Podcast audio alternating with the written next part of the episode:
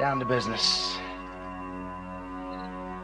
I got my wild cherry diet Pepsi, and uh, I got my blackjack gum here, and I got that feeling. Mm, yeah, that familiar feeling that something rank is going down out there. Oui, non, non, vous vous trompez pas, il s'agit bien d'une apostrophe. Hein. Voilà, je m'adresse à vous, chers spectateurs. Don't ever feed him after midnight. She's alive! Alive!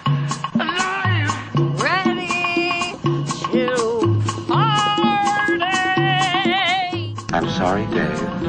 I'm afraid I can't do that. I'm a man. Well, nobody's perfect. Qu'est-ce que c'est faire C'est pas quoi faire. Les acteurs sont à l'aise dans leur personnage, l'équipe est bien soudée, les problèmes personnels ne comptent plus, le cinéma règne. Vers l'infini et au-delà L'équipe d'Extérieur Nuit a survécu à son séjour canois. Ils ont lâché cette vie cachée de festival et traversé l'Atlantique pour remonter à Paris. Ils sont encore un peu misérables, mais leurs critiques sont toujours aussi acides. Ils useront de leur certain regard pour critiquer le palmarès de la sélection officielle et des sections parallèles. Et bien sûr, les sorties de la semaine. Extérieur Nuit, c'est parti.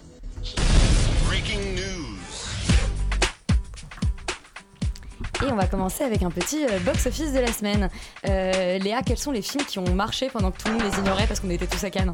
Bonsoir Elisabeth. Eh bien écoute, j'ai pas une très bonne nouvelle puisque le film qui arrive en tête du box-office cette semaine, c'est bien sûr Aladdin. Aladdin live action qui fait 563 000 entrées cette semaine. En deuxième position, c'est John Wick, John Wick Parabellum qui fait 337 000 entrées cette semaine. Et en troisième position, Douleur et gloire de Pedro Almodovar qui fait 205 000 entrées cette semaine pour un cumul à 443 000 entrées. Donc pas que des bonnes nouvelles, mais Laurent a poussé un petit cri. Il va pouvoir nous parler du 14h de Paris. J'ai fait un whoop pour John Wick Parabellum parce qu'il le mérite. Euh, je vais commencer ce 14h de Paris vraiment sans surprise, encore une fois, par Rocketman qui fait 1525 entrées pour 29 Whoop, copies, whoop. donc une moyenne Bah, de euh, 53. Sans surprise aussi, quand même, non? Oh bah c'était le- la grosse sortie de cette semaine quand même. Il y avait Godzilla aussi un peu, non? Oui, mais Godzilla d'ailleurs n'est pas très loin. Mais enfin, Godzilla c'est quand même un monstre géant calme. japonais. Enfin, Godzilla, Rocketman, ouais, je sais pas. Non, mais enfin, Elton John, Godzilla quand même. Elton John gagne a priori. Enfin, en tout cas, en tout cas au box-office, c'est d'ailleurs la preuve. Euh, et donc, il est suivi de pas très loin finalement par Godzilla 2 qui fait 1291 entrées pour seulement 20 copies, donc une moyenne supérieure de 65. euh, ce qui est tant mieux parce qu'on préfère les gros lézards qui crachent du feu, c'est bien. Mais Et on en enfin, parlera la semaine prochaine. On en parlera la parle de semaine Rocketman prochaine. cette semaine. Et, euh, et le troisième euh, de notre euh, top 3, c'est Venise n'est pas en Italie, qui fait 689 entrées pour 17 copies, donc une moyenne de 41. Tout ça est moyen, en même temps, le retour des beaux jours et Cannes, et voilà. J'ai un petit perdant de la semaine qui s'appelle Mex Toys, aucun rapport avec le J'ai cru que Mexique. c'était Mektoub qui allait sortir et je ne sais quoi. Non, mais qui fait Mex Toy, aucun rapport avec le Mexique et qui n'a, semble-t-il, pas beaucoup plus de rapport avec le cinéma, tout comme to My Love d'ailleurs, parce que ça fait 5 entrées pour une copie. Voilà. Donc c'est notre petit perdant de la semaine. Euh, et bah on va tout de suite euh, Passer au, au palmarès. passer au palmarès canois et on a une petite musique de Cannes pour se remettre dans l'ambiance.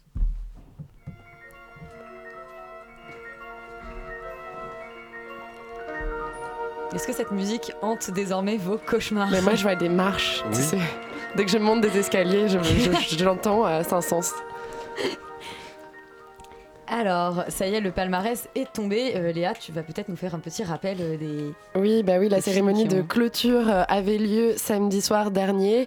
Euh, une cérémonie euh, pas vraiment surprenante, il n'y a pas eu de grandes surprises, mais c'est vrai que le palmarès, il y a deux, trois choses assez inattendues. Tout d'abord, la Caméra d'Or qui a été décernée à Nuestras Madres, un film qui était en compétition à la Semaine de la Critique. C'est assez surprenant parce que c'est un film dont on n'a pas beaucoup entendu parler pendant le festival. D'ailleurs, on ne l'a pas vu. Nous mais- sommes le maître étalon du festival, il Et- faut le rappeler. de, de plus, nous sommes le maître étalon du festival. Non, c'est assez surprenant parce que euh, les années précédentes, euh, l'an dernier, on se rappelle de Girls, de euh, Girl de Lucas Dont, qui avait fait énormément parler de lui sur la croisette. L'année précédente, c'était euh, Jeune fille de Léonore Serra, qui avait fait énormément de bruit aussi. Euh, là, c'est vrai que cette année, euh, je pense que la critique est passée peut-être un peu à côté de ce film qui, lui, n'est pas passé inaperçu aux yeux du jury puisqu'il remporte la Caméra d'Or.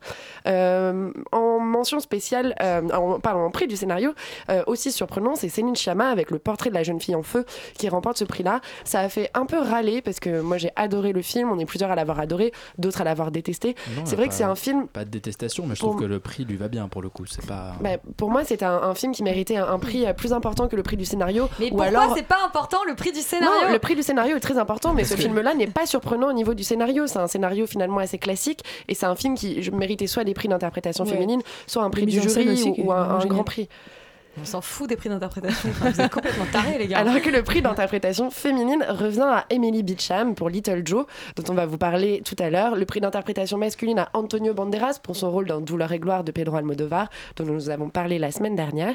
Le prix de la mise en scène revient au frère Dardenne pour le jeune Ahmed, dont on vous parle Oui. également ce soir. Allez. Et euh, un prix du jury ex aequo pour Les Misérables de Lajli et euh, Bacurau de Kleber Mendoza Filho et Juliano Dornel. Le Grand Prix, alors là aussi, grosse surprise, mais euh, belle surprise, puisqu'il est décerné à Atlantique de Matty Diop, qui était un premier film qu'on aurait attendu pour la caméra d'or. Mais là, le Grand Prix, c'est vraiment euh, encore plus. euh, C'est un encore véritable sacre. un véritable sacre pour la jeune réalisatrice. Et la Palme d'Or revient à Parasite de Bong Joon-ho. Bah oh, ouais. En fait, je trouve que le palmarès est mine de rien assez cohérent parce que tous les films qui ont été euh, récompensés sont, sont des films qui sont à la fois très esthétiques, très esthétisés et euh, qui ont plus ou moins chacun à leur manière, donc en tout cas de tous ceux que j'ai vus, un discours politique. Donc c'est c'est Alors, on où est le Ken Loach? Où est le Malik oui, qui mais, avait mais aussi enfin, des discours oui, mais euh, très c'est- c'est- politiques. eux, eux, ils, les ont, ils les ont déjà eu, donc il a vraiment, je pense qu'il a vraiment donné euh, la prime euh, à, à la nouveauté, à la surprise. Et effectivement, c'était des films assez surprenants. qu'on a fait- C'est quand même des films tous qui avaient un niveau assez élevé cette année. Il n'y a pas eu de Bien gros sûr. scandales, sauf le Keshish apparemment. Euh, mais, euh, mais finalement, le palmarès est assez cohérent à, la, et à la- à la fois avec la vision de Iñárritu, euh, qui lui-même fait un cinéma comme ça. Enfin, je trouve que c'est en fait, finalement c'est un cinéma qui, qui fait, enfin, qui fait sens, même si on peut ne pas être d'accord avec les choix qui ont été faits. Et surtout, vous avez tous adoré la Palme d'Or. Ouais, et pas donc de pas de Palma de Var euh, cette année pour faire un point très rapide sur les sections euh, parallèles. euh, la sélection Un certain regard a attribué donc le prix Un certain regard à La vie cachée de Eurydice, c'est une Visible Life of Eurydice Gusmao de Karim Ainouz. Euh, le prix du jury à Viendra le feu d'Olivier- d'Oliver Lax. Euh, le prix de la mise en scène à Kantemir Balagov euh, pour Une grande fille. Euh, le prix spécial du jury à Liberté d'Albert Serra et il y a eu euh, une mention spéciale pour le film Jeanne de Bruno Dumont ainsi qu'un coup de cœur du jury pour La femme de mon frère de euh, Monia Chokri et pour The Climb de Michael Angelo Covino dont on vous parlera aussi en partie dans cette émission et puis lors de leur sortie en juin. Enfin le, prix d'interprétation féminine a été décerné à Cara Mastroianni pour son rôle dans Chambre 212 dont on vous parle plus tard dans l'émission. Un dernier mot sur la semaine euh, de, euh, de la critique. Le Grand Prix Nespresso a été attribué pour la première fois à un film d'animation, J'ai perdu mon corps, de Jérémy Clapin. Euh, film d'animation qui va sortir aussi pendant le courant de l'été, dont on vous reparlera, où c'est l'histoire bah, d'une main qui cherche son corps. Bah, son corps, c'est un film très ouais. surprenant et, et c'est une, une très, belle, très belle surprise. Le prix de la Fondation Gann à la diffusion a été attribué à Vivarium de Lorcan Finnegan. On vous en parle aussi en deuxième partie de l'émission. Et on va très rapidement euh, revenir sur un certain nombre de films. Alors, pas Parasite, dont on parlera la semaine prochaine, puisque ce sera sa, sa sortie, euh, sa sortie en salle. Euh, on va parler des Misérables de Lajli. On a une petite euh, bande-annonce. J'en appelle à votre esprit d'équipe. La cohésion. Sans cohésion, pas d'équipe. Et sans équipe, on est seul. Les Misérables, euh, alors Romane, toi tu l'as vu? Oui. Et tu l'as beaucoup aimé. Euh, non, pas trop. Ah, ah Hum, voilà. Euh, je commence par la vie négative, très bien. Euh, Est-ce que tu veux que je résume peut-être Ouais. d'abord Euh, Alors, ça parle euh, ça- autour de la thématique en fait de la, en gros de la violence policière, euh, surtout dans, le, dans les banlieues euh, parisiennes. Euh, où ça tourne autour de trois personnages principaux qui sont euh, trois policiers, Euh, deux policiers dont, dont c'est le, le- voilà le métier depuis dans la BAC donc depuis longtemps, euh, qui accueillent un euh, nouveau euh, qui lui ne vient pas de Qui vient d'une campagne. Ouais, d'une où campagne en tout cas, mais pas, de la, pas de la banlieue, et qui euh, rejoint euh, cette équipe. Euh, et voilà, et ça, ça va soulever énormément de problèmes, notamment après euh, une intervention sur un jeune qui, qui tourne mal. C'est un film qui se passe en une seule journée, hein, il y a une seule Oui. euh, temporalité. Ouais, exactement. Tu n'as pas aimé. Euh, alors j'ai pas pas aimé, je, je suis juste beaucoup moins emballée que voilà, toutes les critiques qui ont été faites notamment à Cannes, qui ont euh, vraiment euh, adoré ce film. Euh, moi j'ai mon problème avec ce film que c'est c'est que j'ai pas compris du tout ce qu'on attendait moi de, de moi spectatrice. Euh, j'ai pas trouvé ma place en tant, en tant que spectatrice. J'avais l'impression que c'était un, un film qui s'adressait plus au gouvernement euh, qu'à moi. Et je- surtout mon gros problème c'est que j'arrivais Mais pas tu à es le comprendre. gouvernement, je suis le gouvernement. Euh, et je- L'État, c'est toi, la République oui, mais enfin là, j'avais vraiment l'impression que c'était pas à moi qui s'adressait, ou en tout cas que je savais pas quoi faire de toutes ces informations qu'on me un peu balançait à la gueule. Moi, j'ai vraiment vu ça comme ça, limite comme une agression. Euh, et j'arrivais pas surtout à, définir ce que c'était comme, euh, comme forme. C'est-à-dire, est-ce que c'est un film, un documentaire, un manifeste? Euh, J'arrivais pas à savoir à identifier ce que c'était. Et voilà, ça m'a un peu perdu euh, là-dedans. Et surtout, je vous soulignais la mise en scène qui est vraiment totalement plate, ou en tout cas dénuée de, de point de vue, euh, et qui m'a profondément gênée. C'est-à-dire qu'un film, au départ, c'est quand même euh, de la mise en scène. Et ça m'a manqué profondément. Bon, je vois que les garçons sont pas trop d'accord. Vous avez une seconde pour le sauver? Euh, ah d'accord. Euh, bah en fait c'est très Vraiment très une bien. seconde. Salut. Euh, Terminé. non mais en, en fait effectivement euh, le c'est- c'est c'est- c'est assez particulier comme film parce qu'il y a, il y a un côté très naturaliste, très. Est-ce qu'on m'entend? Oui, Oui. peut-être. Oh, d'accord, tout va bien. Euh, parce qu'on fait des grands gestes, je sais pas.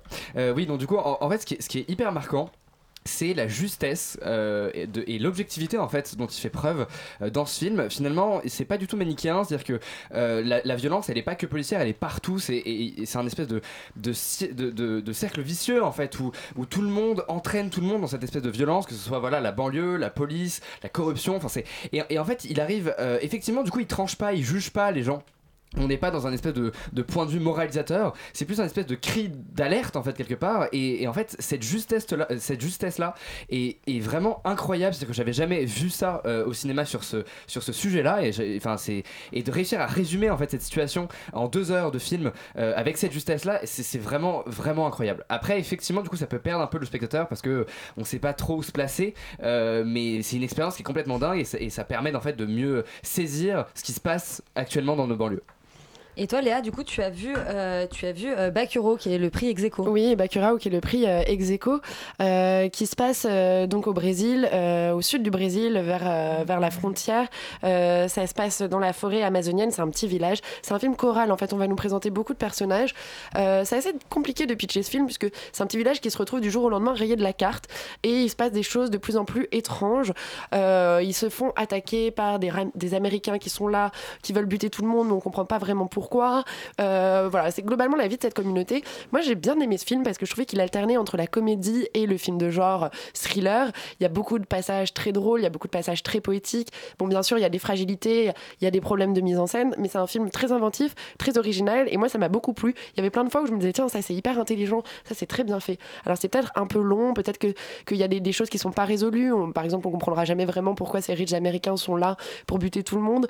Euh, on reste un peu sur sa fin à la fin du film, mais euh, il y a quand même une beauté, et puis ça fait du bien de voir un film brésilien euh, qui aborde pas forcément les thèmes de euh, la transformation sexuelle, euh, du genre euh, ou de la fête, et non, et qui se passe pas non plus à Rio ou à Brasilia, qui se passe vraiment dans un petit village complètement perdu, et on va nous parler des problèmes environnementaux, de la corruption et, euh, du détachement en fait de l'État euh, central euh, envers euh, ces petits euh, villages euh, brésiliens. Donc plutôt une réussite. Euh, on va écouter un petit son d'Atlantique de Matty Diop avant d'en parler.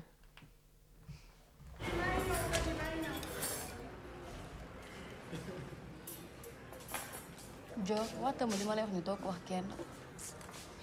ay bu nekkee waxu jinne mais mun a nga may woowee non dara lan la Alors Atlantique de Matty Diop, euh, Léa, tu es la bah seule à l'avoir vu ici.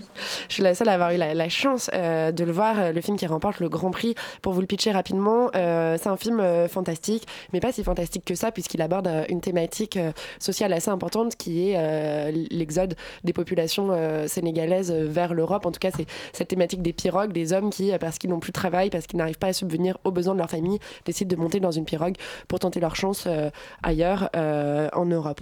Euh, le film se passe euh, en grande partie à Tiaroy. Moi, c'est une, banlieue euh, ouvrière de Dakar, une banlieue très pauvre et qu'on montre, qu'on montre rarement au cinéma. J'avais très peur de cette thématique parce que j'en ai ras-le-bol des films africains qui s'attachent à la misère, qui s'attachent à ces problèmes-là, parce que c'est pas des problématiques qui sont rencontrées par tous les Sénégalais. Quand on y va, c'est pas des, des problématiques dont ils parlent le soir en rentrant à table. Alors, cousin, euh, cousin Ahmed, est-ce qu'il est parti sur une pirogue aujourd'hui? Non, c'est pas, c'est pas la question. non, mais c'est pas une question de, de jour le jour. Et du coup, c'est dommage de diffuser cette idée-là à travers le cinéma quand il est vendu à l'international. Or là, heureusement, Matty Diop ne sombre pas du tout là-dedans. Elle nous embarque tout de suite dans une histoire fantastique. Elle nous embarque dans une magnifique histoire d'amour où l'héroïne est amoureuse, euh, doit se marier, mais est amoureuse d'un autre homme qui lui est parti sur cette pirogue.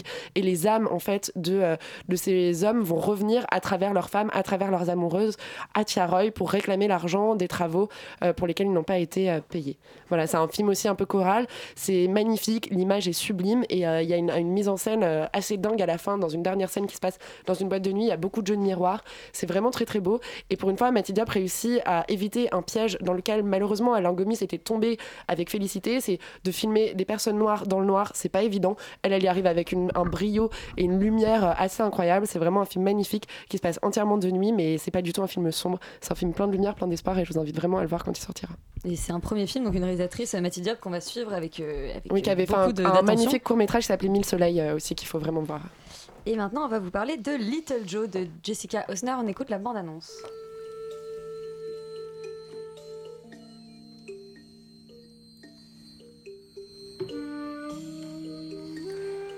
Alors là, j'ai l'impression que t'as une séance de méditation. C'est un peu ça. Vous euh, écoutez Félix Radio Nova. Euh, effectivement, Vous allez le- vous faire épiler. Est pas hyper clair avec euh, cette musique.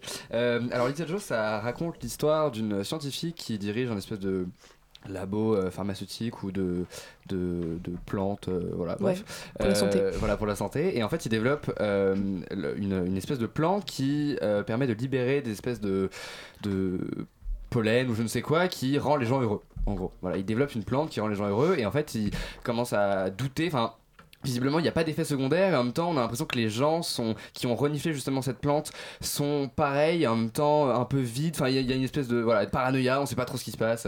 C'est un peu, c'est assez étonnant comme film. C'est un film de science-fiction et en même temps qui est très lent. Il y a un côté très hauteur. Euh, L'esthétique est complètement dingue et la mise en scène est, vraiment, euh, complètement euh, folle. Il y a des vrais visuels. Ça, ça rappelle beaucoup Kubrick. Il y a un côté très euh, hyper géométrique euh, et, et avec une, gamme de couleurs aussi utilisée pastel qui est vraiment hyper riche et il y a, une vraie direction artistique qui est marquée et ça fait vraiment du bien de voir ça. Euh, c'est vraiment plaisant et surtout en sélection officielle c'est assez étonnant.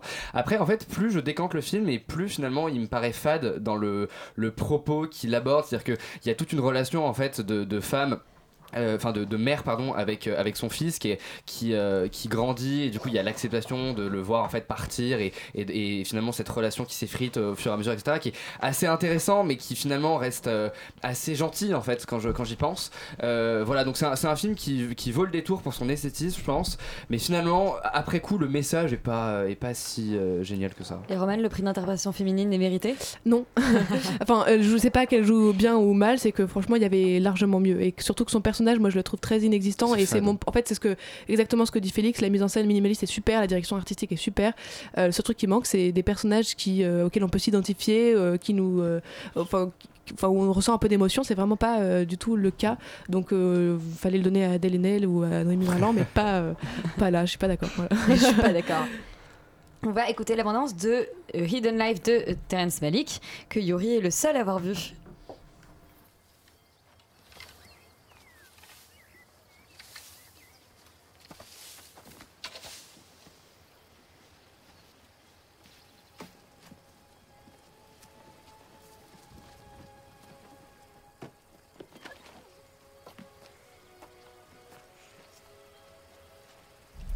Alors, c'était la suite de cette euh, séance de méditation. J'espère que vous Yuri, bien que tu te sens bien? reposés, Est-ce que tu sens bien tes pieds dans le sol? Eh ben écoute, je me sens très bien et puis c'est une très belle musique composée par James Newton Howard euh, pour euh, ce très beau film de Terrence Malick. Terrence Malick qu'on avait un peu perdu euh, dans Où ses es-tu trois derniers films depuis Tree of Life euh, qu'on- qui a eu la Palme d'Or, faut-il le rappeler, en 2011. Euh, il- voilà, qui s'était perdu, Waouh. qui s'était perdu une espèce de d'esthétisme un peu creux après ne pas avoir fait de film pendant 20 ans. Euh, là, il revient à une forme plus classique, à une forme de narration plus traditionnelle presque, puisqu'il raconte l'histoire vraie d'un objecteur de conscience autrichien au moment de l'arrivée du nazisme. Et euh, il filme ce type qui est un paysan catholique, donc il y a tout un discours sur la foi comme d'habitude, donc c'est un- peut-être un petit peu sentencieux de temps en temps. Néanmoins, euh, c'est par cette foi-là, par ce, par ce force de caractère-là, que Malik est vraiment fasciné. Il va filmer ce type qui, en toutes circonstances, va dire non. À aucun moment il va plier, à aucun moment il va dire oui à Hitler, au nazisme, à la guerre, à tout ça, et ça va lui coûter sa vie. Donc c'est une histoire vraie. Et euh, et c'est un film qui m'a absolument bouleversé. C'est-à-dire que je suis rentré dans le film en pensant que ça allait être euh, encore un énième Malik insupportable à regarder. Et en fait, ça m'a complètement retourné le cerveau. Je trouve le film, alors effectivement, on peut le critiquer, il est un peu trop long. Il y a, il y a des tics un peu esthétiques euh, de Terrence Malik qu'on peut trouver énervants. Néanmoins, à la fin, il y a une vraie émotion brute, assez forte. Et, vraiment, il, il arrive à nous faire partager cette fascination qu'il a pour la droiture de ce type qui à, à tous les moments de sa vie va refuser tout compromis et ça et sans et en fait automatiquement on se met à sa place. On se dit mais qu'est-ce que j'aurais fait? Est-ce que moi j'aurais est-ce que j'aurais plié même à moitié même un peu? Et finalement lui dit non jusqu'au bout avec toute l'ambiguïté que ça a par rapport à sa famille par rapport à sa femme par rapport à ses enfants. Euh, et voilà c'est un film qui est absolument surprenant très très beau et, vraiment que, je vous encourage vivement à aller voir quand il sortira au cinéma. C'est trois heures qui valent vraiment la peine d'être vues. On a retrouvé Terence Malik. Euh, on va maintenant parler du prix de la mise en scène euh, remis aux frères Dardenne pour le jeune Ahmed. Ça, il risque de vous le donner à l'examen. hein. Essaye de faire celui A moins B fois A plus B égale A carré 1. C'est mon frère, j'y vais. Ahmed? Ahmed Est-ce que c'est le même Ahmed Pourquoi qui est vas parti sur sa pirogue?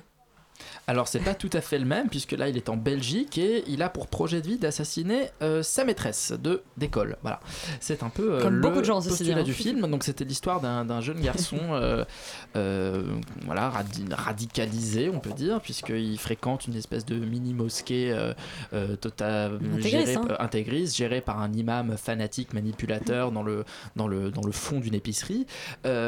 Et en fait, voilà, il est totalement dans ce dans cette pulsion de mort permanente et que les frères, frères Dardenne euh, vont filmer pendant 1h20 je crois. C'est un film assez court, assez bref, assez... euh, L'inverse du Malik, quoi. Ouais, voilà. Assez, assez ambigu en fait. Je j'ai pas euh, je peux pas dire que j'ai totalement détesté le film mais je peux pas non plus dire que je l'apprécie particulièrement parce que je trouve que justement sur, sur le message et sur la réflexion qu'il a justement sur le fanatisme la radicalité euh, idéologique ou religieuse euh, il est il est en fait très lâche. C'est à dire que à, la fin du film il bat en brèche il ne nous donne pas vraiment de réponse. Alors peut-être que on, on revient toujours à la même question. Est-ce qu'il y a une réponse? Est-ce qu'il y a une explication? Mais le film est trop dans le non-dit essaye trop d'éviter les sujets et je trouve trouve pas pas du tout aussi courageux comme certains films qu'on a pu voir récemment comme Made in France ou euh, le film d'André Téchiné euh, qui était pour le coup beaucoup plus euh, beaucoup plus intéressant me semble-t-il sur le sujet. Là on est vraiment dans quelque chose de à la fois en fait ce qui est gênant c'est qu'on voit que c'est extrêmement écrit très mis en scène toutes les scènes sont très très scénarisées. Je, je trouve pas personnellement que les mises en scène sont incroyables et ce prix m'étonne un peu. C'est vraiment le seul prix qui m'étonne vraiment de ce palmarès. Mais on est voilà je, je faut vraiment aller voir le film pour se faire une idée. Néanmoins a, il y a une espèce d'absence de discours quasiment qui est quasi qui est presque gênante dans le sens Et c'est toujours où- le cas chez les Dardenne. hein. oui, mais il y a toujours chez eux une forme de rédemption possible. Ouais. Là, non. Et c'est ce qui me dérange profondément dans ce film, c'est que le jeune Ahmed, justement, en fait, à chaque fois qu'on va lui offrir une chance de, de, de, se racheter. de se racheter, de, de, d'aller de, de, de choisir un autre chemin, de, de- de- d'aller vers la vie plutôt que vers la mort, il va toujours aller vers la mort jusqu'au dernier plan du film, on ne sait pas ce qu'il va faire. Et c'est c'est quelque part un peu lâche parce qu'ils abandonnent un peu leur personnage euh, au gré de, de, de- de son idéologie et euh, c'est dommage. Voilà. Eh bien, c'est dommage pour les Dardennes. Enfin, c'est dommage, remarque non. Ils ont quand même eu le prix de la mise en scène. Euh, on va parler d'un film qui est sorti. Alors, pour le coup, d'ailleurs, oui, Le Jeune Amène, on peut le voir en salle. On hein, peut le voir en salle, tout on à peut le voir en salle. Euh, c'est aussi le cas de Sibylle, le nouveau film de Justine Trier. On écoute la bande-annonce. Bonjour, je m'appelle Sybille. J'ai quitté la plupart de mes patients là. Je me sens dans une très très bonne énergie. J'ai surtout envie d'écrire. En fait, je suis obsédée par ça. Je crois que je... Léa, tu es allée voir Sibylle en salle. C'était une coupure euh, très Ouais, Je crois- extrêmement, euh, je, je crois que et on a on a baïonné euh, on a baïonné Adèle Exarchopoulos. euh, on voulait pas l'entendre.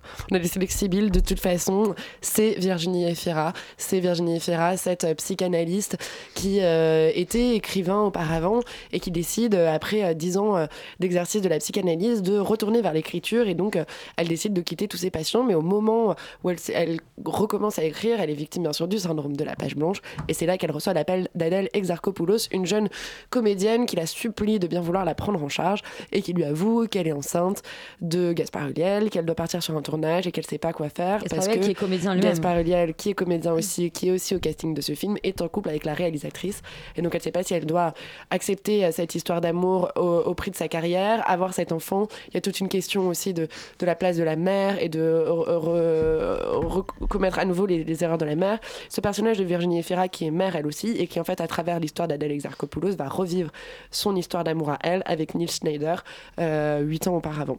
C'est un film un peu foutraque.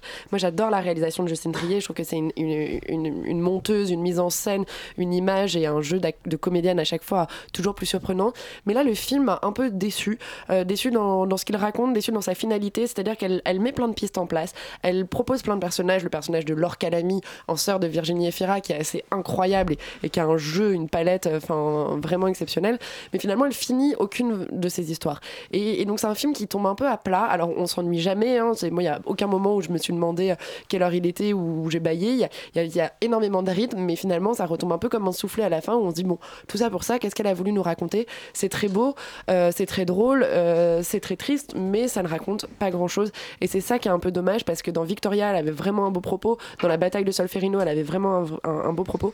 Et là, et, là, elle, se casse un peu, elle se casse un peu la figure. Mais l'interprétation d'Adèle Exarchopoulos et l'interprétation de Virginie Efira, deux interprétations absolument magnifiques. Il y a des moments on a le cœur euh, hyper serré. C'est un film qui, ça vaut le coup d'aller le voir. Et moi, je me demande quelle heure devait faire le film au départ parce que ça sent le film qu'elle a dû remonter, ça sent les scènes qu'elle a dû couper et je me demande si euh, un jour on pourra avoir une version peut-être plus longue ou une director's cut ou des scènes coupées qui nous expliqueraient un peu plus notamment le personnage de Laure Calamy ou euh, le personnage de la réalisatrice.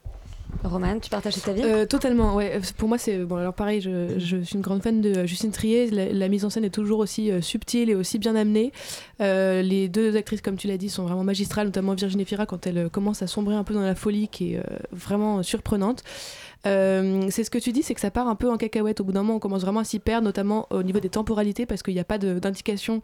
Et des fois, il y a des flashbacks qui nous perdent un petit peu, alors qu'elle a mis effectivement qui n'est pas assez développé, son personnage en tout cas.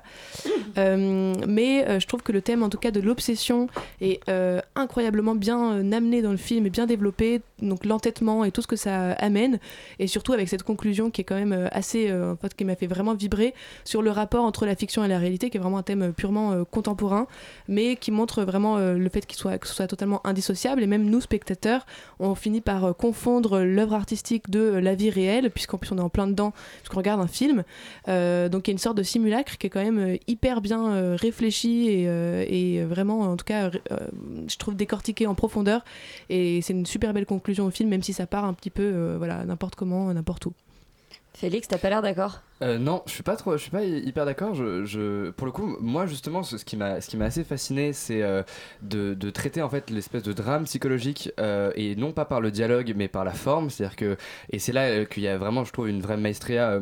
Au niveau du montage, c'est qu'on a, c'est qu'en fait, on, on va, on va te faire vivre le traumatisme d'une relation passée et tous les traumas uniquement par le montage et par toutes ces, ces temporalités, et ces sons qui se, qui se, qui se croisent. Et, et en fait, justement, je trouve que t'es pas perdu, que tout, tout reste limpide. Et, Ouais, je suis d'accord. Moi, j'ai à aucun moment je me suis Ouais. demandé quand j'étais, mais. euh, et, et- c'est pour ça que quand tu disais les, les scènes coupées, je, sais, je suis pas. Enfin, en fait, je sais pas parce que je trouve que c'est c'est un tel morceau uni qui fonctionne tellement bien que je me demande s'il y avait des scènes qu'elle a dû couper. Enfin, euh, moi, j'ai vraiment trouvé ça hyper fluide et, et ça, ça m'a vraiment pour le coup à, ce niveau-là et surtout que voilà, enfin, de, traiter ça de manière vraiment euh, euh, visuelle, c'est génial parce qu'on aurait pu tomber dans l'espèce de truc où, euh, justement Virginie Efira commence à raconter tous ses problèmes. D'ailleurs, elle le fait un petit peu et c'est un peu les moments où je trouve que ça c'est- un petit peu laborieux, c'est justement quand elle vient commenter, que ça devient très verbal et qu'en fait elle, explique un petit peu ce qu'on a déjà vu. Et du coup, il y a un espèce de double commentaire qui est pas nécessaire.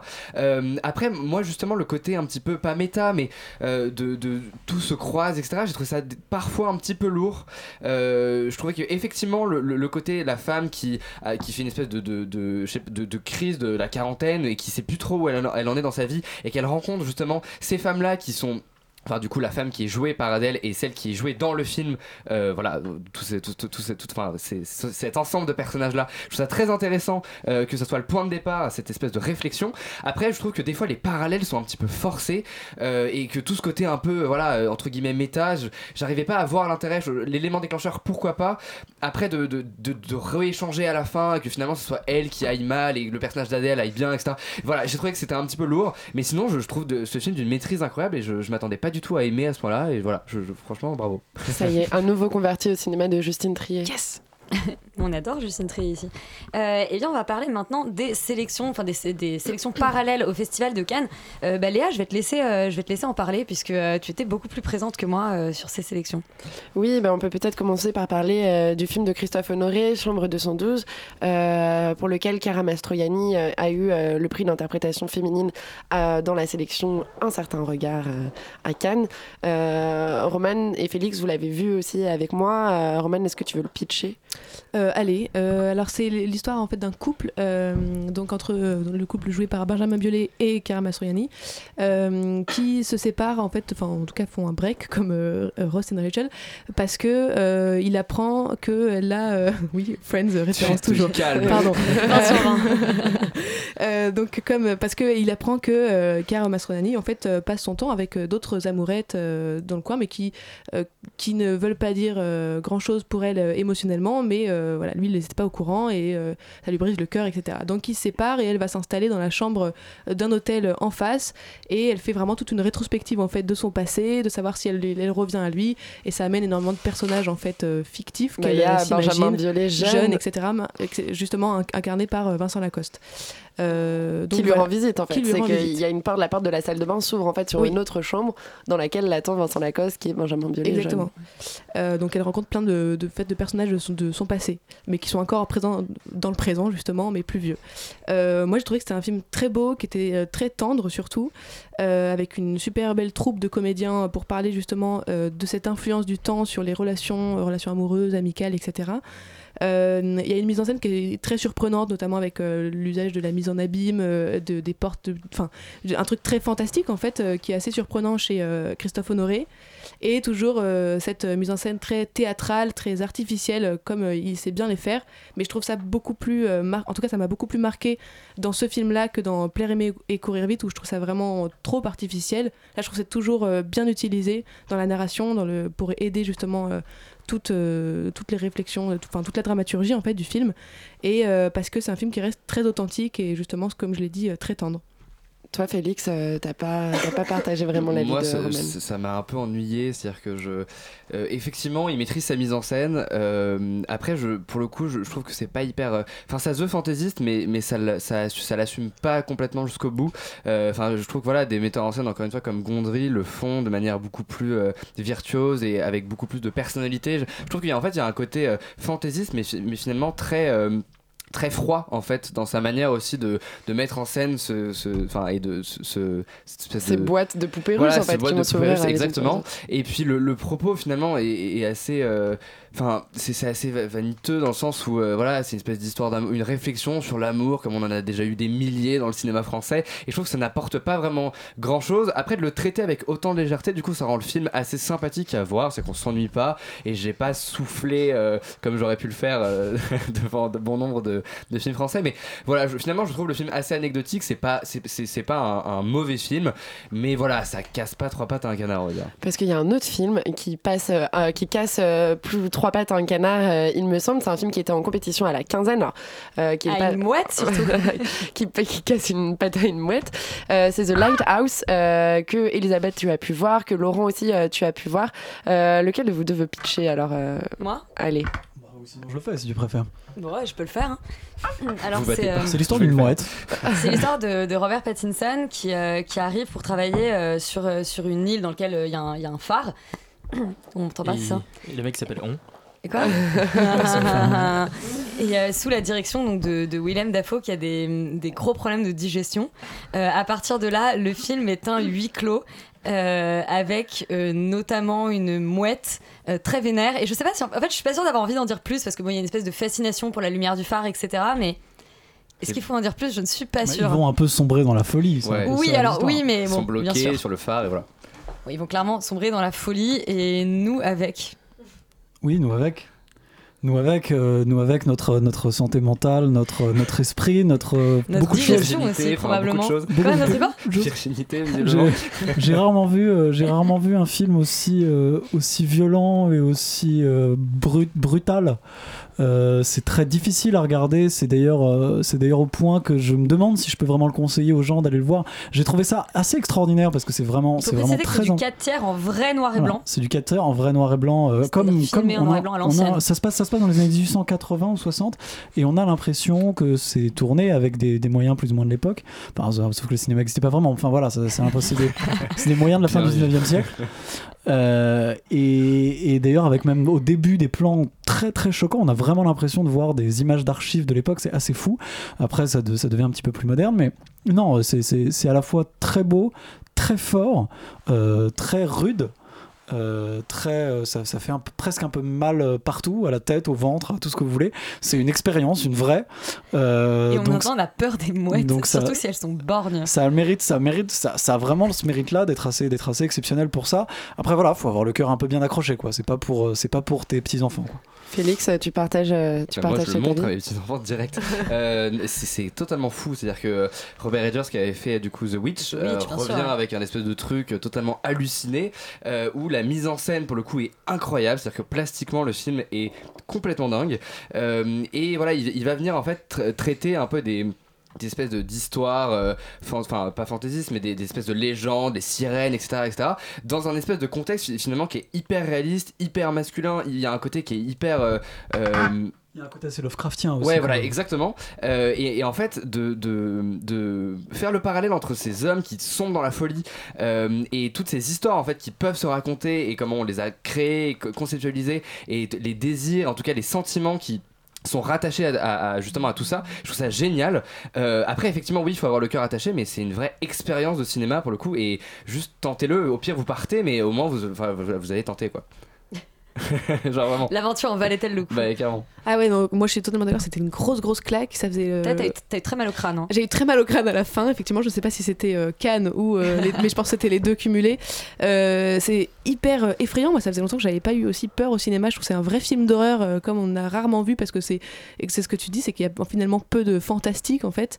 Et c'est ça qui fait peur. Robert Pattinson et William Dafoe sont géniaux. euh, je pense que c'est un des, des- enfin, les meilleurs rôles qu'on leur Les a dialogues sont exceptionnels Ouais, aussi. les dialogues sont assez ouf. des monologues tu veux dire En tout cas, vraiment un duo choc qui marche euh, super bien. Et euh, voilà, n'essayez pas de dormir parce que vous pouvez pas, tellement c'est mixé fort et tellement ça fait peur. Voilà, malheureusement, on aurait bien aimé vous parler euh, encore plus longtemps de toutes ces sélections parallèles. On n'aura pas le temps aujourd'hui parce qu'il faut vous parler des sorties de la semaine. En revanche, nous avons réalisé une série d'interviews pendant le Festival de Cannes sur des films qui étaient en compétition à la semaine de la critique, à la quinzaine et des films présentés à l'ACID euh, et à un certain regard. N'hésitez pas à vous rendre sur le site de Radio Campus Paris dans l'onglet podcast Extérieur Nuit pour écouter toutes ces belles interviews euh, directement en podcast. C'est aussi c'est téléchargeable sur, euh, sur Apple, euh, enfin iTunes, euh, Spotify, Voilà, SoundCloud. N'hésitez pas si vous en voulez euh, toujours plus du Festival de Cannes. Et malheureusement, pour aujourd'hui, c'est pourtant terminé. Euh, on va parler des sorties de la semaine. Euh, la première dont on va parler, c'est euh, John Wick 3, d'ailleurs, qui est sorti cette semaine. Non, qui est sorti la semaine Semaine dernière. Euh, on écoute la bande-annonce. C'est parti, John.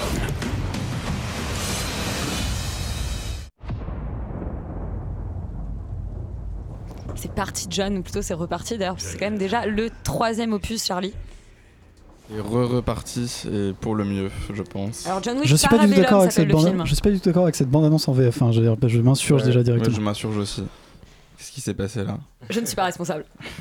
Mais j'en prends toute la responsabilité s'il le faut. se Quoi? dédouane, hein. Bon, écoute, écoute, qu'en as-tu pensé? Se battra après, si tu veux. Non, écoute, euh, c'était très bien. Euh, Et merci. C'est manifestement très fatigué. Euh, non, c'était exactement ce qu'on attendait d'un John Wick. C'est-à-dire qu'un John Wick, qu'est-ce que c'est? C'est un mec qui a un ancien tueur à gages qui a perdu sa femme et qui a décidé de revenir sur le marché parce qu'on a tué son chien et détruit sa Ah, caisse. on a tué son chien? qui sont les meilleures raisons pour tuer des, milliers ouais. de gens en fait euh, à l'appel en, en veux-tu en voilà co- comme disait ma grand-mère et, euh, et du coup donc c'est tout ce, ce truc du chien et de la bagnole c'est devenu une, une vaste blague hein. maintenant on en a plus rien à faire on veut juste le voir à buter des gens. Et euh, c'est assez drôle parce que j'ai dernièrement j'avais rematé euh, John Wick euh, le premier et le deuxième. Oui parce que je suis quelqu'un qui a une grande conscience Parce que t'aimes bien voir les gens se professionnelle battre et- pour leurs et- chiens. et du coup non non c'est surtout j'ai une grosse conscience professionnelle et du coup j'ai- revu ces films Tu là n'auras pas avant d'aller voir le Charlie, 3 même si je suis pas sûr qu'il y ait vraiment besoin de revoir ce film tellement il n'y a pas d'histoire dans les John Wick. Mais du coup ce qui m'avait saoulé c'est qu'il y avait tellement de, de batailles de scènes de, de, de combats comme ça genre complètement euh, abrutissantes et je trouvais ça dommage qu'il n'y ait pas euh, un peu plus de contexte un peu plus d'histoire que les personnages soient un peu plus chargés. Bon je demandais pas à ce que ça devienne du Ken Loach non plus mais, mais juste un, point de contexte parce qu'il y, y a quand même tout un espèce de monde comme ça des, de, de, cette espèce de société de tueurs à gages avec ses règles. Il y a un hôtel le continental où on n'a pas le droit de tuer des gens. Enfin un petit monde comme ça qui était super intéressant.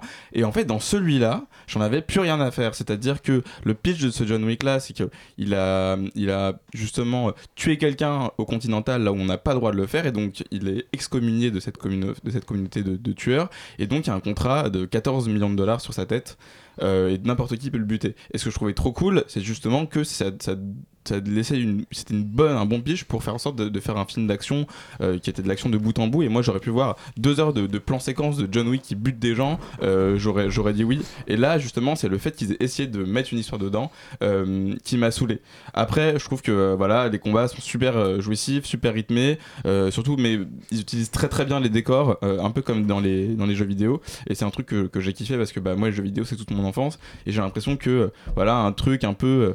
Euh, euh, ce truc de mon enfance était tombé dans le, dans le, le monde mainstream adulte et ça fait c'était cool, c'est sympa. C'était cool et sympa. Mm. Laurent, toi aussi, t'as trouvé que c'était très bien Bah moi je mets 1000 voitures qui explosent sur 5, je crois que je suis un peu obligé. Euh, non vraiment on s'en prend plein la gueule, dès le début ça annonce la couleur, c'est une espèce de longue course poursuite où il se fait euh, taper dessus, euh, voilà, et c'est suivi à peu près, ce qui dure à peu près la moitié du film, et l'autre moitié du film c'est une espèce de long fight bien bourrin, c'est vraiment assez cool, euh, c'est bien foutu, c'est très bien chorégraphié, très, beau, très belle chorégraphie de combat, Euh, il y a une vraie réussite au niveau des, des cascades, euh, il y a une manière de les mettre en scène qui est assez à l'ancienne aussi, on se recule un peu, on n'est pas en permanence de, euh, au mec, donc du coup on a des vraies belles chorégraphies de combat, c'est assez cool.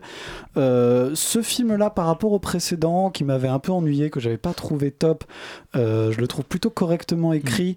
Et, euh, et du coup, l'histoire marche beaucoup mieux. On a un meilleur dosage entre les combats et l'histoire. Le précédent, qui était un peu fouillé, qui partait un peu dans tous les sens, c'était vraiment nettement moins bien. Celui-là revient un peu aux sources avec euh, une histoire vraiment bien hardcore et, euh, et une histoire assez sympathique qui fera plaisir aux amateurs du genre, quoi, voilà, et qui reprend assez bien les acquis un peu de l'univers du précédent. Donc, c'est-à-dire, voilà, cette espèce de société secrète, hiérarchisée, euh, avec des endroits qui sont des sanctuaires, etc.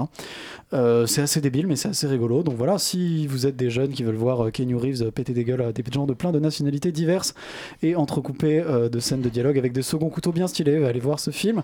Euh, parce qu'il y a quand même, c'est vrai qu'on ne l'a pas dit, il y a Marc Dacascos dans ce film, Marc fucking Dacascos, dont on a ressorti le cadavre.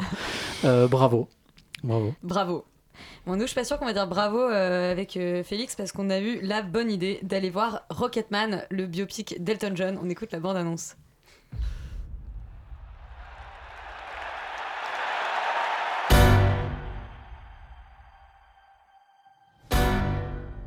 Il y a des moments dans la vie d'une rockstar qui définissent. Ah, mais tout est en VF ce soir, c'est très très bien. Là Il y a des moments dans la vie d'une rockstar. Bon, euh, Félix, tu nous pitch Rocketman, même si bon, bah, c'est le biopic d'Elton John. C'est la vie euh, extrêmement romancée euh, de d'Elton John. Euh, ça, ça en devient même un peu du mytho, je pense, mais euh, enfin, je sais pas. Euh, qui suis-je pour juger? Euh, Non, ce, ce film est, est- est vraiment pas bien. J'avoue que je n'ai, pas vu. Non, non, non, on s'arrête à ça. C'est vraiment très Mais bien, c'est voilà, vraiment pas non, bien. disons-le directement. Est-ce mais- qu'on peut- on peut dire en préambule que c'est quand même réalisé par le type qui a fait Bohemian Rhapsody Qui a commis Bohemian qui a Rhapsody, commis Bohemian Rhapsody parce que Brian Singer s'étant fait virer du projet il a fait il a fait tout le reste donc euh, est-ce que c'est si étonnant Fletcher. non Mais merde Non, mais tout le monde, tout le monde a dit que c'était euh, justement euh, ce que devait être Bohemian Rhapsody, alors que moi j'ai pas vu Bohemian Rhapsody, ça m'a pas donné envie de voir Bohemian Rhapsody. Mais tu as bien fait de ne pas l'avoir vu. Oui, Tu t'es totalement. préservé. Non, mais en, en fait, vraiment, c'est c'est- la, la question qu'il faut se poser, c'est est-ce qu'on a besoin de faire un biopic sur Elton John Je ne pense pas, parce que finalement, c'est une espèce de rockstar lambda qui a marché, qui a pris de la drogue, mais comme tout le monde, enfin, dans ce cas-là, autant faire un film euh, sur euh, sur euh, Sur Laurent Murer, quoi. Enfin, Exactement, voilà. Non, Non, parce mais- que c'est- c'est- c'est c'est- oui, non, c'est c'est quand même une icône. Peut-être, mais enfin visiblement il s'est pas quand même que- passé quelque chose dans sa vie pour le porter à l'écran. Enfin, Ça, je pense, sûr. je pense que effectivement il est fantaisiste, mais ça suffit pas pour en faire un personnage de cinéma. Et en tout cas, euh, là de, de cette manière-là, c'est un peu, c'est un peu ridicule. C'est-à-dire que du coup il crée des espèces de faux enjeux avec euh, des relations conflictuelles avec sa famille, son père. Enfin tout est hyper manichéen et, archétypal au possible. C'est horrible. Euh, et du coup en fait on- n'y croit pas. Et, c'est- et c'est- j'ai l'impression que le film essaye d'avoir un espèce de recul sur lui-même en mode Ah, en fait finalement c'est un peu romancé, c'est un peu etc. Mais finalement dans ce cas-là, ok, mais pourquoi faire ça? On, on en arrive à un niveau où finalement c'est c'est totalement vide et, et- et l'intérêt premier qui pourrait être potentiellement les comédies musicales, enfin le, les Parce que passages c'est- c'est en partie une comédie parce que musicale. voilà. Et en fait, c'est- tout est raté, c'est-à-dire que la mise en scène ne marche pas, les musiques ne sont pas entraînantes. En fait, finalement, on ne prend même pas de plaisir, c'est même pas divertissant, en tout cas, de, à mon humble avis. Euh, on ne rigole pas, enfin, ri- rien ne va. Euh, et du coup, finalement, on se retrouve vraiment face à un espèce de film qui est extrêmement vide et qui ne mérite absolument pas votre attention, je pense. Ouais, moi j'allais dire qu'il y a des moments qui sont d'un tel mauvais goût que ça m'a plu. C'est-à-dire qu'il y, y a certains moments, Ça, ça, notamment. il faut te remettre en question. Il y a- mais non, oui. non, mais il y, a des- il y a des moments où. Non, mais honnêtement, il y a des oui, moments où il y a des où il y a quand même des, des partis pris euh, esthétiques où tu te dis, mais c'est pas possible. Et moi, j'étais à deux doigts à certains moments de me dire, ok, si ça part dans un truc vraiment kitschissime à mort, je veux bien un tout petit peu. Et le problème, c'est que tout de suite, la scène d'après, et ben, ça repartait Oui, dans des, euh, des espèces d'enjeux effectivement dramatiques bidons euh, où on sent qu'en fait, ils ont complètement fabriqué du drama là où il y en avait pas parce que la vie de tout le monde n'est pas intéressante. Alors justement, Yuri, pour revenir à Bohemian Rhapsody, euh, moi, j'en veux moins. euh, à, ce, à ce monsieur d'avoir fait ça à Elton John parce que la vie d'Elton John effectivement n'a pas euh, disons la, la, portée euh, symbolique et, le, et, même le, drama personnel de, de celle de Freddie Mercury donc on lui en veut moins mais c'était quand même très très long quoi mais ceci dit, il y a beaucoup de gens qui rigolaient dans la salle et le film est premier aux 14h de Paris. Donc qu'est-ce que tu veux que je te dise? Écoutez-nous, n'y allez pas, préservez-vous. Euh, et on va parler d'un film qui, lui, est premier du box-office et qui, à mon avis, est d'un tout autre niveau, c'est Aladdin, euh, la version live action de Disney. On écoute la bande-annonce.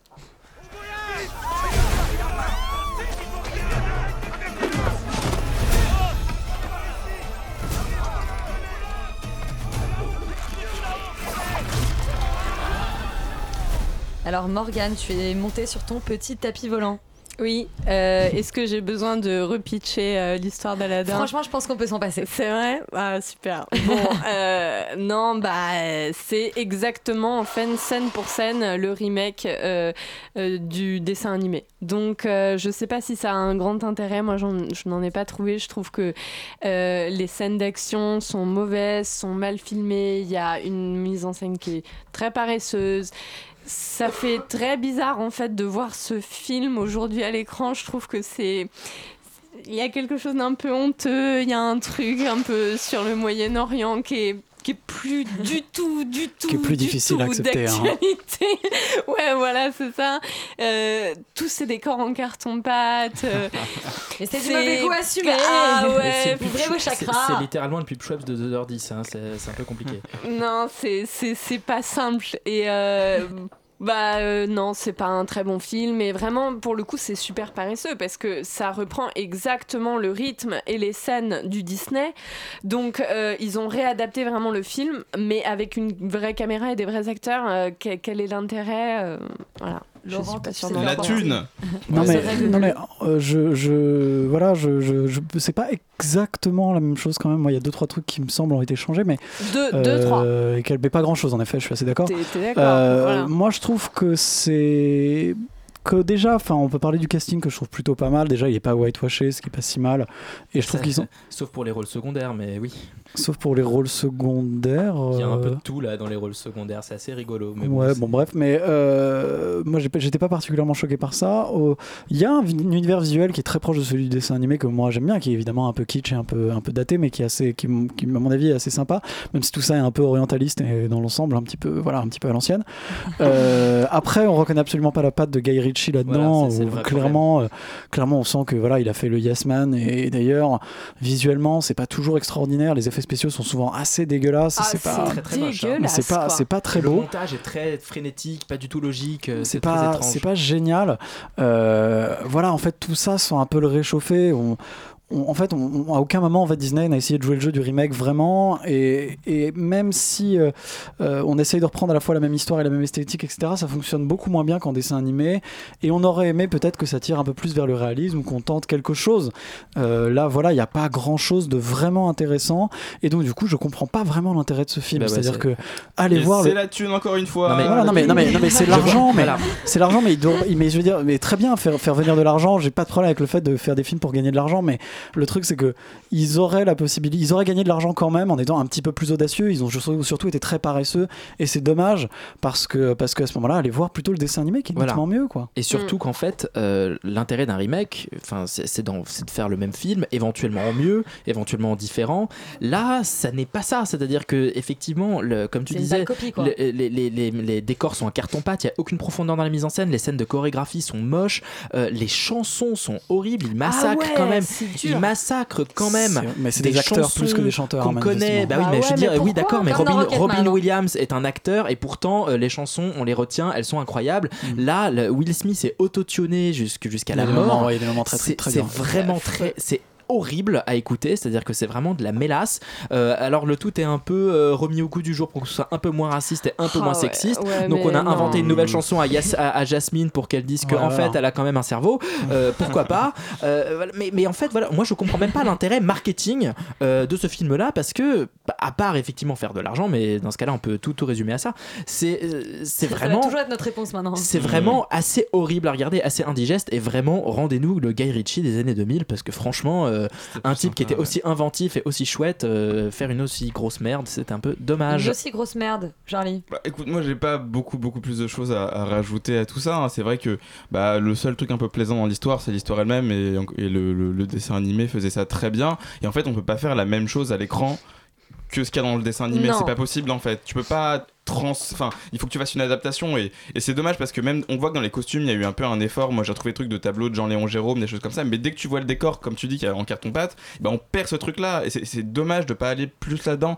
Et, et- et quitte à jouer ce côté où il y a du temps qui est passé par rapport au, au dessin animé, autant faire un truc un peu plus, un peu plus adulte. Et moi, ce truc de. Là, c'est de Ils ont rajouté du rap.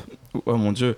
Et, et- et- et- et- non, Ouais, mais- parce que c'est un truc de jeune. Parce que euh, non mais voilà, tu vois, en plus rien à voir. C'est cette espèce de racisme bizarre, genre tu vois, c'est un peu la version de l'Afrique ce grand pays, mais version asia- euh, asiatique, tu vois, où t'as un peu de la Perse, Enfin, un arabe. peu de l'Inde, un peu rebeu. Ouais non mais voilà, tu vois ce que je veux dire, genre t'as t'as un peu, t'as quand même des trucs vachement indiens dedans. Et Ouais, un peu- et le ça, truc Bollywood, là, genre, euh, c'est tellement Qu'est-ce que ça fout là Enfin, Ouais. donc c'était Wak- Wakanda Forever version Aladdin. je- bah, pff, pourquoi Je ne sais pas. D'accord. Voilà, mais la L'argent. thune, la thune. là, je- Bon bah la thune, bah du coup ne donnez pas trop d'argent à ce film. Pensez à aller voir d'autres choses. Mais le pire, c'est qu'ils vont faire ça avec tous les autres Disney. Eh et oui, va on s'en attend le royaume. Mais le Mais livre de la le jungle, le livre de la jungle, Le c'était une vraie c'était bonne adaptation. Pas si mal, ouais. Euh, maintenant, on va parler de la fin de Game of Thrones. L'épisode 6, c'était Oh, maintenant il y a deux semaines. hein. Ça va être la grosse spoiler zone, donc barrez-vous, bouchez vos oreilles et n'oubliez pas de rallumer à 21h pour rester sur Radio Campus Paris. Euh, on écoute la... le générique. Ah bah non, c'est la bande-annonce. C'est encore mieux. Ou pas.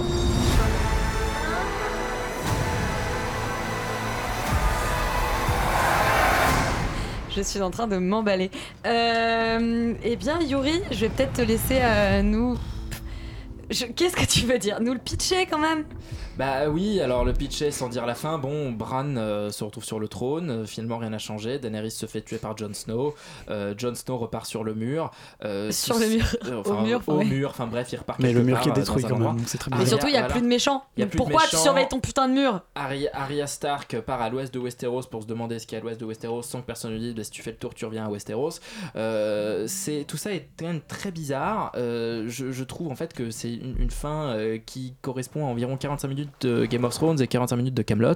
C'est-à-dire qu'on a quand même 45 Je suis minutes de drama, d'accord. 45 minutes de drama un peu cohérent, bon, euh, un peu facile, mais pourquoi pas. euh, ça avait quand même assez- plutôt baissé ces dernières saisons.